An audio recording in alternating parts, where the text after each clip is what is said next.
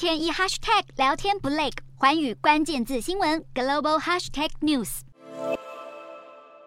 民族珍贵的谷物正在进行装载作业，但乌克兰有超过两千万吨谷物在黑海港口卡关，必须赶紧出口，谷仓才能挪出空间存放新的收成。但就算改道从邻国波兰运送，也困难重重。乌克兰超过百分之九十的谷物是透过黑海运送出去，每个月能出口达到六百万吨谷物。但黑海被俄军封锁后，乌克兰试图经由道路、河流和铁路输出，偏偏乌国的铁路轨距与波兰等欧洲邻国不同，因此谷物必须在边境换火车。但是波兰的储存设施并不足够。